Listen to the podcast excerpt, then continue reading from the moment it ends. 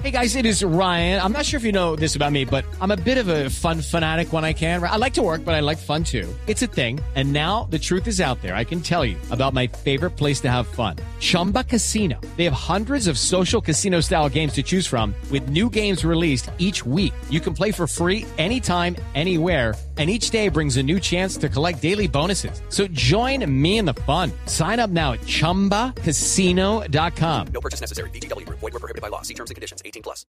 Les estamos preguntando a nuestros oyentes con el numeral en Blue Jeans en qué momentos la mejor respuesta es un silencio. ¿Qué dicen nuestros oyentes? Alexander Montenegro nos dice con el numeral en Blue Jeans, el mejor momento para guardar silencio es cuando tu mamá te dice, en la casa arreglamos, mijito.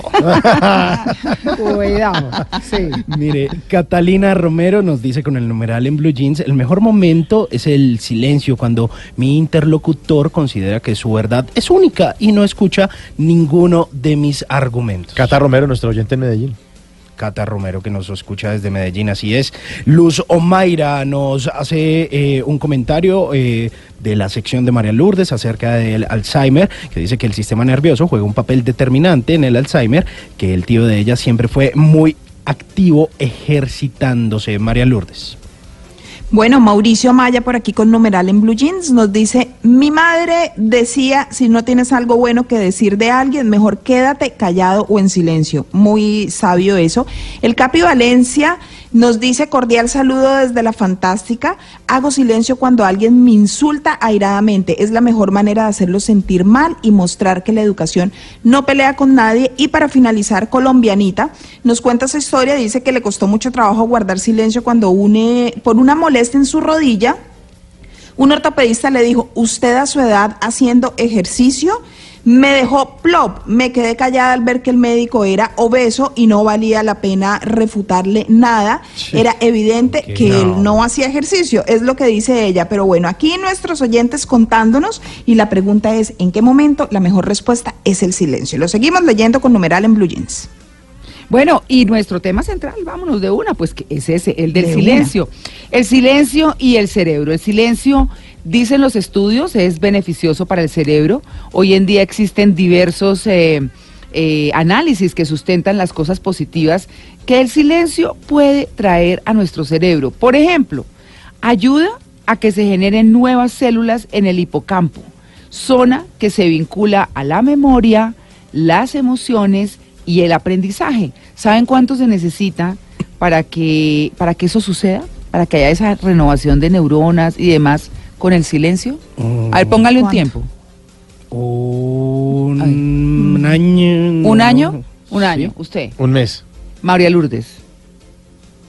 Sí, le pongo como un año también. ¿Sí? Bueno, dos horas. Sí. ¿A dos horas? Ah, Dos horas. ¿Dos horas? bueno. Quédese calladito dos Uy, pero- horas y se le renuevan sus neuronas.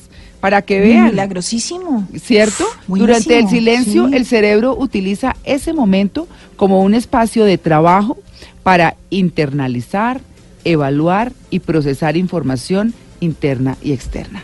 Pero ese artículo de las dos horas es chévere. Buenísimo. Cuando uno se Muy queda, por ejemplo, solo en la casa o algo, todo en silencio, uy, qué cosa tan maravillosa. Pues bueno, vamos a hablar justamente de eso, del silencio, de los beneficios para el cerebro y de los beneficios en general en la vida. Así que vamos a hablar con nuestra invitada, que es Sigan Sabaj Sabaj, Sigem. Ay, no sé, estoy, estoy, me enredé. Vamos a saludarla, por supuesto. Ella es psicóloga PhD en neurociencias cognitivas, máster en neuropsicología. Ella está en Barranquilla, está en Blue Radio Barranquilla. Siguen buenos días. Buenos días. ¿Está bien dicho el nombre?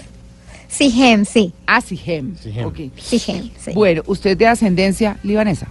Libanesa, sí, Ah, señora. Sonia, eso es como preguntar Sí, el no. kibe de dónde es. Sí. ¿No? Sí. Sí.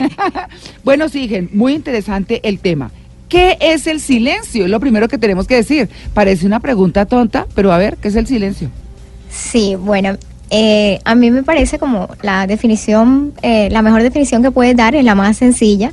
El silencio es la ausencia de sonido, ¿sí? Sí, sí. Eh, la, digamos como el, el detalle está en que la gente solo asocia el silencio al, al ruido o el sonido exterior, pero también existe el silencio interior. O sea, el sonido no solamente existe afuera, también tú dentro de ti, pues te hablas a ti mismo eh, y tienes como unas voces internas, de tu pensamiento, tu, tu razonamiento, que te lleva a tener un sonido interior que también se puede convertir en ruido, así como hay ruido externo. Así como podemos estar en mucho tráfico, eh, mucha bulla, interiormente también puedes tener ruido. Y si ¿Pensamientos? ruido, pues ¿Pensamientos que pueden ser ruido? Sí, pensamientos, por ejemplo, pensamientos repetitivos que no te dejan tranquilo, ese es el ruido interior. Entonces la gente de pronto como que no, no le presta, ni siquiera le prestamos atención al externo, eh, mucho menos le vamos a prestar atención al interno. Claro, claro, claro que sí. Bueno, el, el cerebro obviamente pues eh, trabaja de acuerdo con lo que ha aprendido, de acuerdo a cómo ha vivido, de acuerdo al ser que lo lleva, ¿no? Al ser humano que lo lleva. ¿Qué pasa con el silencio en el cerebro? Eh, el silencio permite que el cerebro procese información.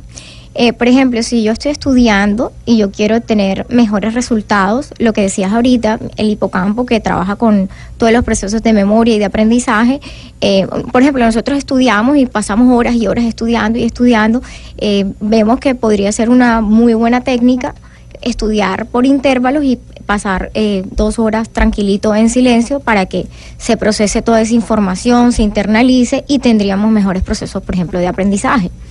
Yo no sé si a ustedes les pasa, yo soy una oyente de radio desde las 5 de la mañana, o sea, estoy todo el tiempo, pero hay momentos, por ejemplo, yo me acompaño mucho en el carro con el radio y cuando estoy en la casa y en- todo el tiempo yo estoy escuchando escuchando radio.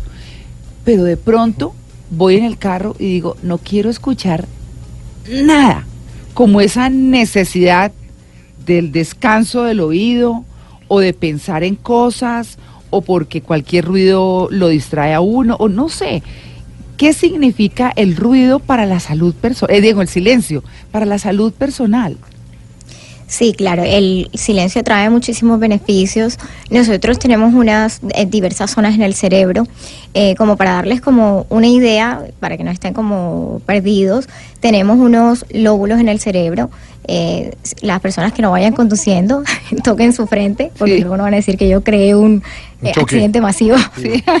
Eh, si tocan su frente, están tocando los lóbulos frontales. Si tocan arriba en la parte superior de la cabeza, están tocando en los parietales. Si tocan atrás, están tocando los occipitales. Y si tocan un poquito por encima de las orejas, en ambos lados, están tocando los temporales. ¿Sí? Eh, como para darles una idea de lo que estamos hablando, entonces ese lóbulo frontal que queda en la parte de, de al, de al frente, eh, esos lóbulos se encargan de procesar información, eh, digamos, todo lo que es tu capacidad de planeación, de organización, eh, de procesos supremamente complejos, toma de decisiones. El, ese lóbulo frontal, cuando tú estás en silencio, le das como un descanso, porque ese lóbulo frontal nunca deja de trabajar. De hecho, eh, como el momento en que más logramos procesar información es mientras dormimos. Pero también hay que darle como un espacio mientras estamos despiertos para que ese lóbulo frontal funcione de una mejor manera. Por ejemplo, estás hablando con alguien, eh, estás tratando de pensar o decidir lo que le vas a decir, eh, quédate en silencio unos minutos y entonces vas a poder tener una mejor capacidad para darle una respuesta a esa, a esa persona. Mira, es un beneficio supremamente importante. O si tienes una decisión muy importante que hacer, quédate en silencio unos minutos para que tu cerebro pueda procesar toda la información con la que tú cuentas y la puedas ponderar, la puedas sopesar y poder tomar una mejor decisión. Esa es una de las grandes ventajas del silencio. Eh, como hablábamos ahora, pues también el aprendizaje. Y otro muy importante es que favorece el funcionamiento del giro supramarginal. Eh, eh, ustedes dirán, ¿eso qué es? Sí, yo ya iba a preguntar. ¿Eso Sí, qué ¿Con qué se come? Pero bueno, lo importante no es el nombre, ¿cierto? Lo importante es que es una zona que tenemos en el cerebro que nos permite tener una mayor empatía, es- se asocia al amor. Nosotros como seres humanos tenemos la capacidad de generar como teorías acerca de lo que piensa el otro, ¿sí? Eso se llama la teoría de la mente. Entonces es como poder discernir qué piensa esa otra persona. Por ejemplo, cuando tú estás eh, enamorado de alguien, eh, qué, qué piensa él de mí, qué cree de mí, ¿se entiende? Como una Sí, empatía. Entonces, sí, la empatía. Entonces el silencio también te permite a que eso, esa zona funcione de una mejor manera. Entonces también te permite relacionarte de una mejor manera con los demás. Por ejemplo, como terapeuta, si tú estás haciendo una terapia a un paciente o simplemente estás hablando con, con un amigo, por ejemplo, para tú ser más empático eh, y escucharlo, debes hacer un verdadero silencio. Y lo que te decía ahorita, no solo es un silencio eh, externo, sino también un, un silencio interno, porque si tú te sigues hablando a ti misma por dentro, no lo estás escuchando realmente. Sí. Eh, doctora, el, el cerebro humano de pronto no ha evolucionado como ha evolucionado la, la- la- la tecnología o lo, lo- lo mismo que crea el hombre. Quiero decir que de pronto uno podría estar mejor en silencio hace 500 años sin radio, eh, sin televisor, Cuidado. sin carros por ahí pitando, eh, sin celulares y nosotros ya nos inventamos una cantidad de cosas que no, que no nos dejan estar en silencio, que no nos dejan disfrutar del silencio. Sí, de, de verdad que sí, que cada vez son menos los espacios en los que podemos disfrutar del silencio. Por ejemplo, yo me levantaba esta mañana y decía, realmente nunca hay silencio. O sea, No. te levantas y lo primero que escuchas es el sonido del aire. Sí. No hay silencio, no hay silencio en ninguna parte. O sea, estás en el cuarto, te levantas, está el sonido del aire. Si, si es relativamente, eh, digamos, a las 7, 8 de la mañana, ya empiezas a escuchar los ruidos de los carros. Eh, la gente no está en silencio en ningún momento eh, ahora. Luego, digamos, sales a trabajar, está el ruido de los carros. eh, luego llegas al trabajo, está el ruido de los compañeros. Y los que son más chiquitos van a las escuelas y está el ruido de... Imagínate, ahí sí que hay ruido Sí. en los colegios. Sí, sí. Entonces no estamos realmente en ningún momento en silencio. Yo no pensaría que, que ese pensamiento retrógrado de que estaríamos mejor quizá eh, todo en silencio, no, pero yo creo que deberían generarse espacios o, o haber sitios eh, donde uno de verdad pueda eh, disfrutar de, de una paz interior y exterior, ¿cierto? Claro, claro, está la Eh, biblioteca. dos minuticos de- Mauro. Exactamente. Dos minuticos de silencio son más relajantes incluso que escuchar música, que es de las cosas más relajantes que hay. Claro. Bueno, pues dice, dice, por ejemplo, el estudio que el silencio alivia el estrés y la tensión. ¿Por qué? Porque desaparecen las señales de ruido que a su vez generan una hormona asociada al estrés que se llama el cortisol. Claro. ¿No? El ruido. Ese es el Correcto. Sí, entonces dice que dos minutos de silencio pueden ser más relajantes que escuchar música de relajación. Exactamente. bueno, pues vamos a seguir con el tema, por supuesto. Eh, está muy interesante los beneficios del silencio, pero los beneficios del silencio también de a veces quedarse callado. 8 y 30, ya regresamos, estamos en Blue Jeans de Blue Radio. 8.42 y continuamos hablando de los beneficios del silencio eh, y María Clara Oyentes tengo una, una tabla de nivel de intensidad del sonido. ¿Ah, sí? El sonido se mide en decibeles, que es eh, eh, una forma de medirlo, los decibeles. Y les voy a ir de, de 0 decibeles hasta una- unos, unos decibeles que ya son inaguantables. Ajá. Entonces, los 0 decibeles es el umbral de audición. ¿no? Ahí Mm. estamos calmados, tranquilos. Mm. 10 decibeles, respiración tranquila. El- Ok. ¿Esos son 10 decibeles? Sí, pero claro que si usted lo agita a la pareja, no. Eso ahí va subiendo el decibel. Sube los decibeles. No, no, eso es como. Eso es otra cosa. Eso es otra cosa, Sí. estamos hablando de otra cosa. Son gemidos, no, eso no. Pero la respiración tranquila sí es de 10 decibeles. Después, el, eh, una biblioteca tiene 20 decibeles, una conversación tiene 40, la aglomeración de gente o, o- o lavar los platos tiene entre 50 y 60 decibeles, una aspiradora 70 decibeles. Que eso ya es canzoncito, ¿no? Canzoncito y por favor me sube los pies que va a pasar la aspiradora por acá. Y ojalá uno esté hablando por teléfono. Ah, no, pues sí, sí, sí. Ay, Dios mío. 80 decibeles, un tren. El tráfico en la calle, 90 decibeles. Wow. El tráfico. Fa, fa, fa, fa, Se juega la boyaca para hoy. Esa vaina tiene 90 decibeles. 100 decibeles. Perforadora eléctrica. Esos señores que tienen esas vainas en la calle. Bueno, eso, eso que perfora el pavimento, 100 decibeles. 110 decibeles, concierto o un acto cívico. El concierto. Buenas noches, Colombia. 110 decibeles.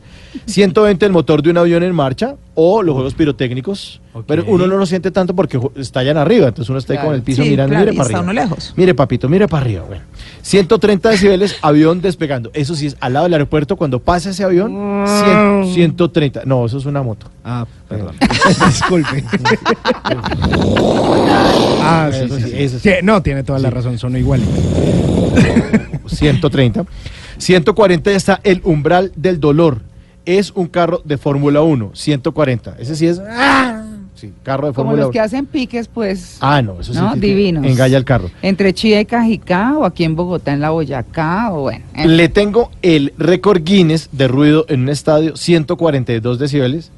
Eh, 180 ya es la explosión del volcán, eh, cualquier volcán o, o el despegue de un cohete. Y los 200 decibeles ya es una bomba atómica similar a Hiroshima y Nagasaki. Wow. y, Ya es, inso- pues, es insoportable. ¿no? y Eso esos es- piticos así, Uy, con sí. los que torturan gente, Ah, acuérdense bueno, que sí. con eso torturan, Bueno, ¿no? Ese sí no se lo tengo porque no quiero torturar a los oyentes. No, por supuesto. Ahí están los decibeles. Bueno, los decibeles. Volvemos con el silencio, porque muy a propósito de esto que estamos hablando hoy, para quienes están llegando a la sintonía, estamos con la doctora Sigen Sabag Sabag, es psicóloga, PhD en neurociencias cognitivas y máster en neuropsicología. Ella está en Barranquilla, está en nuestras cabinas de Curramba. Así que vamos a seguir hablando con ella de el silencio. Se dice que el silencio, bueno, repone nuestros recursos cognitivos. El silencio ayuda a recuperar la capacidad de desempeño de una tarea, la atención, la memoria, la capacidad de resolución de los problemas. Pues claro, porque tiene uno como más momentos para, para pensar Para en, en qué es lo que va a hacer. Claro. Cogerlo que hacer con calma. la motivación y disminuye los errores que se generan por el ruido excesivo. Sigamos hablando del silencio, doc- eh, doctora Sigem. Cuando uno dice, bueno, lo ayuda a pensar mejor, lo ayuda a resolver mejor, ¿a qué más le ayuda el silencio? Sí, Eh, estábamos hablando ahora que el silencio nos ayuda a disminuir los niveles de cortisol, ¿cierto? Sí. Eh, digamos que una de las de las afectaciones número uno de los momentos de hoy en día de estos tiempos es el estrés. Incluso algo que no veíamos en, en- en, digamos generaciones previas, tenemos niños eh, extremadamente estresados, ¿cierto? El silencio nos ayuda a disminuir los niveles de esa hormona que genera el estrés, que es el cortisol. Eh, una forma de lograr esa disminución es a través de ejercicios como el yoga, la meditación, ¿cierto? Eh, algo que se ha puesto como muy en boga es eh, el mindfulness, no sé si lo habrán escuchado. Sí. ¿Sí han escuchado el mindfulness? Sí. Bueno, Sí. el, el, el doctor John Kabat-Zinn, eh, médico de Nueva York en los Estados Unidos, él creó una técnica que se llama Mindfulness Based Stress Reduction.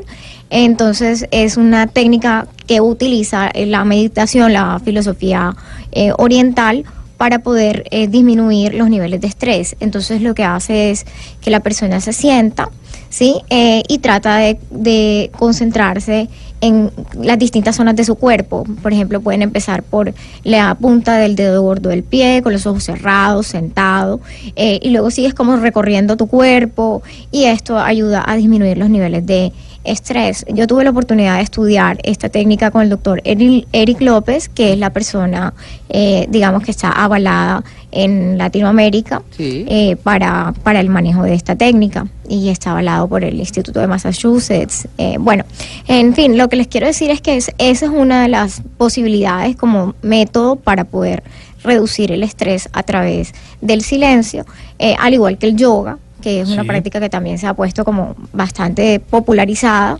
eh, porque pues de hecho como eh, hace de forma conjunta el ejercicio físico, la meditación, permite también que se reduzcan los niveles del estrés, entonces es una práctica bastante beneficiosa. Por eso el, el- lo que decíamos, el silencio es Sí. supremamente positivo porque nos ayuda a pensar, a solucionar los problemas, lo que decías ahorita, te da oportunidad de eh, eh, racionalizar mejor o, o- o organizar tus ideas para tomar unas mejores decisiones. Ajá. Entonces mira todo lo positivo que es el silencio para el ser humano y también no solo para ti, sino que al tú estar en una mayor calma, eh, reaccionas mejor con las otras personas, por esto que hablábamos de la empatía, de la teoría de la mente del otro y hace que las relaciones interpersonales se vuelvan más saludables. También, por ejemplo, eh, tratar de estar en silencio con tu pareja un rato puede ser beneficioso para la relación. Sí, pero, pero no siempre, porque ya muy calladitos, eso sí. Ay, no, pero para la incomoda. cantaleta Ah, es sí. buenísimo.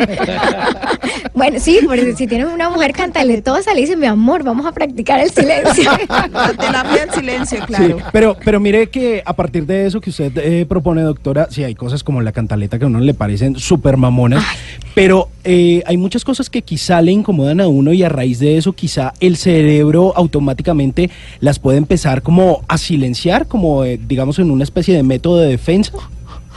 Sí, eh, es posible eh, como bloquear, eh, eso, eso lo permite hacer la, la atención selectiva, ¿sí? Tú puedes, por ejemplo, si tú estás estudiando eh, y tú quieres no prestarle atención a lo que está a tu alrededor, lo puedes hacer. De hecho, hay gente que tiene tanta capacidad, por ejemplo, los, hombres cuando ven fútbol tienen una capacidad excelente para ignorar todo lo que se encuentra en su entorno Ah, sí, y concentrarse única y exclusivamente en la pantalla.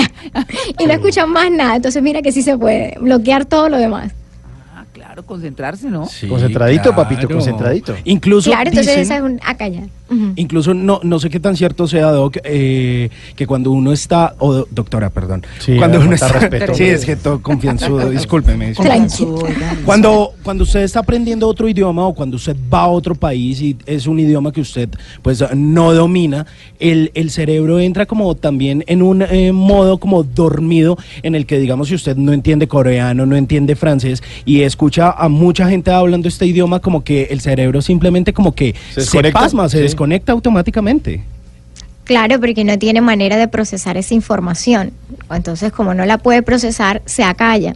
Es, es el típico niño que yo les digo, usted quiere entender a un niño que, que, que le va mal en el colegio, es como si usted fuera, vaya a Japón y escucha a la gente hablar en japonés a ver si van a entender lo que están diciendo. No puedes procesar esa información y simplemente se apaga. Claro, no, es que es muy complicado. A mí por aquí me estaban diciendo que, que lo mejor era quedarse callado cuando los pillaban en cosas indebidas. Buena técnica. Ah, buena- sí, eso es pura técnica. María Lourdes.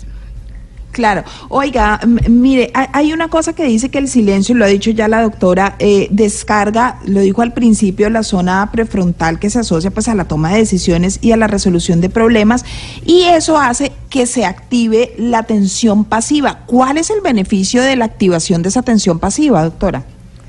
Sí, la atención pasiva es la que te permite que el cerebro por sí mismo se atraiga hacia, por ejemplo, lo que estás observando o lo que estás haciendo de una manera como más natural, ¿cierto? Menos, menos consciente, menos trabajada, más involuntaria, ¿sí? Como cuando vas a un museo Sí. y observas un cuadro, esa es una atención pasiva, es el cuadro el que atrae la atención eh, hacia, eh, que te atrae la- tu atención hacia él y, y no tú conscientemente tener que hacer un esfuerzo para observar ese cuadro.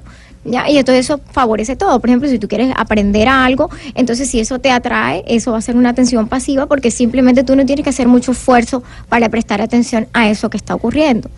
Claro, pero eso ya se convierte como en una habilidad que uno va generando y que va aprendiendo para poder, eh, digamos, hacer eso. Sí, yo considero que el silencio en sí es una habilidad. De hecho, no, mira, no todas las personas logran practicar meditación. Algunas personas, eh, yo tenía un- unos pacientes que me decían, no, eso yo, eso me, me estresa más, no lo soporto. Claro. Y va asociada Ok. a esto que, que les decía de los ruidos, ¿no? Porque no, los ruidos no son solo externos, sino que también hay ruidos interiores y hay gente que no soporta estar en silencio porque eso puede eh, aumentar el sonido interior. O se pone uno a hacer yo que se queda roncando ahí encima del tapete. Ay, hay gente que se duerme, claro yo, que sí. Yo sería ese, por ejemplo. Pero, pero Doc, ya que usted, vuelvo, vuelvo y le digo Doc, Ay, pero sí. bueno, no, es que ya entré en confianza. Eh, hablando de la meditación y, por ejemplo, si nos vamos allá a Nepal a meditar, dicen que pues obviamente eso se asocia también como entrar como en una conexión con la naturaleza, con la paz, con el amor, y eso hace parte de, de un proceso cerebral que es el giro supramarginal. ¿De qué se trata eso? El, el giro supramarginal, como les decía ahorita, que es ese nombre con que se come, es el que nos permite tener empatía, el ponernos en el lugar del otro, el poder generar esas, esas emociones como el amor. Ah, bueno, hay un lóbulo que no les alcancé a mencionar, que es la ínsula. La ínsula te permite procesar esas, esas eh, las emociones, o sea, asociar eso que el cerebro percibe a través de los sentidos con las emociones. Dentro de las emociones está eh, el amor, ¿cierto? El amor, la alegría, la tristeza. Eh, el amor está asociado a ese giro supramarginal y es el que te permite entrar en contacto con la naturaleza, con los otros seres humanos, lo que te permite como ponerte en ese lugar del otro, esa compasión eh, que muchas veces le falta a las personas, ¿no? Que a veces nos cuestionamos por qué las guerras o por qué la agresión, el bullying, por ejemplo, en el colegio, de pronto falta un poco de, de trabajo de ese giro supramarginal para que esos, esos niños y esos seres humanos tengan un poco más de, de amor por el otro y de contacto con el otro. Pero quiero preguntarle algo. ¿Hay un momento en el que el silencio le hace ruido a la persona, quiero decir, donde ya es completamente incómodo tanto silencio, tanta, tanta pasividad. Sí, claro, lo que, lo, que les decía, sobre todo las personas que, que tienen como muchos problemas en su interior o cosas que no han logrado procesar a nivel emocional, el silencio puede ser absolutamente abrumador. Sí, se vuelve como la falta de, de actividad, hay algo que se llama, eh, aprovechando que hoy es domingo, como la neurosis del domingo, cuando no tienes nada que hacer, sí, se vuelve igual que eso, se vuelve como eh, un, un momento en el que no sabes qué hacer porque estás contigo mismo y no sabes cómo procesar esa situación de silencio. Claro. Bueno, pues ahí está el tema, los beneficios del silencio. Eh, los beneficios para el cerebro, los beneficios para las relaciones interpersonales, para tomar decisiones, para muchas cosas. Y uno nunca lo piensa. Pero doctora, la voy a incluir en el quiz. Les voy a hacer el quiz. Aquí, claro, claro. Bueno, bueno. Aquí todo. Vo- Voy a quedarme en silencio, María. Sí. ah, bueno, entonces el primero es Simón. El primero es Simón. Ese, ese burro es cuando se equivocan, doctora. Ah, Ok. Bueno, muy bien. ¿En qué año, pues a propósito de eso vamos a hablar del cine mudo, ¿en qué año fue realizada la primera película muda, Simón? Le Ay, voy a dar Dios. tres opciones. ¿En el 88, el 86 o el 87? Eso estamos hablando 1800, ¿no? Sí, 1800. Ay, sí, disculpe. Eh, ¿me, me lo puedes repetir brevemente? ¿En qué Clara? año fue realizada la primera película muda? No, Eso sí ya es puro... ay, No sabe así. No, obvio, sí, es que... Que le van a poner su burro. o- ¿80 y qué? 80 y... Ah, de dar- Ochen- 6, 87 Ay, u 80. No, pero el lo orden es sabe. 88, 86 u 87. Ah, no, el 88. El 88. Sí, sí, no, no, no. Estaba callando, Bueno, la primera película muda fue realizada por Louis Le Prince en 1888. Era un film de 1,66 segundos que mostraba a dos personas caminando por un jardín y se tituló La escena del jardín de Rondé. Bueno, ¿en qué año Charles Chaplin fue candidato al Premio Nobel de Paz? Ese se lo voy a preguntar a nuestra invitada. A ver, eh, vamos a, a- Le voy a dar tres opciones. Le voy a dar tres opciones a, a, a Sigem. Doctora Sigem, Sí. 1950, 1949 o 1948. No tengo ni idea, pero voy a hacer el Team Marín de Doping Web. Sí, sí, aquí todos lo hacen. En el 48. En el 48. Uy, Muy bien. todos muy bien. ¡Ay, qué suerte la mía! Pues bueno, a lo largo de su vida Chaplin recibió muchos reconocimientos y nominaciones. Fue candidato al Nobel de Paz en el 48, nombrado caballero eh, comendador de la Orden del Imperio Británico en el 75 y se puso una estrella en su nombre en el Paseo de la Fama de Hollywood en el 70, además de recibir el Oscar honorífico en el 28 y en el 72. Bueno, y esta para María Lourdes. ¿Cómo se ver, llama la actriz considerada una de las máximas figuras del cine mudo? Mary Pickford, Louise Brooks, eh, Clara Bow. Eh, la primera. No. sí. Todo- ah, Claro, yo he aprendido mucho de Luis Carlos. Ah, no, es que el que sabe, sabe. no, eso sí, más sabe, carretuda. No, no, hágame el favor. Claro, claro. No, A ver, repítame el nombre. Ah, Repítame el la nombre. primera. La primera, ¿cuál era? ¡Un burro! ¡Un burro! Fue pura pirochazo. era Mary, ¿no? Mary Pickford. Sí, Mary ella Mudan. fue una actriz cinematográfica canadiense, una de las máximas figuras del cine mudo durante el periodo 1915-1925, intérprete de un tipo popular de ingenua romántica y así llegó a ser la actriz más poderosa y mejor pagada en esa época. Pues bueno, ese es el tema del silencio hoy con todo y, y nuestro quiz. Doctora Sigem Sabaj Sabaj, muchas gracias por su atención con el Blue Jean de Blue Radio. Muchas gracias a ustedes. Bueno, en silencio nos quedamos nosotros por ahora porque vienen las noticias. Nueve en punto, ya regresamos, estamos en Blue Jeans de Blue Radio.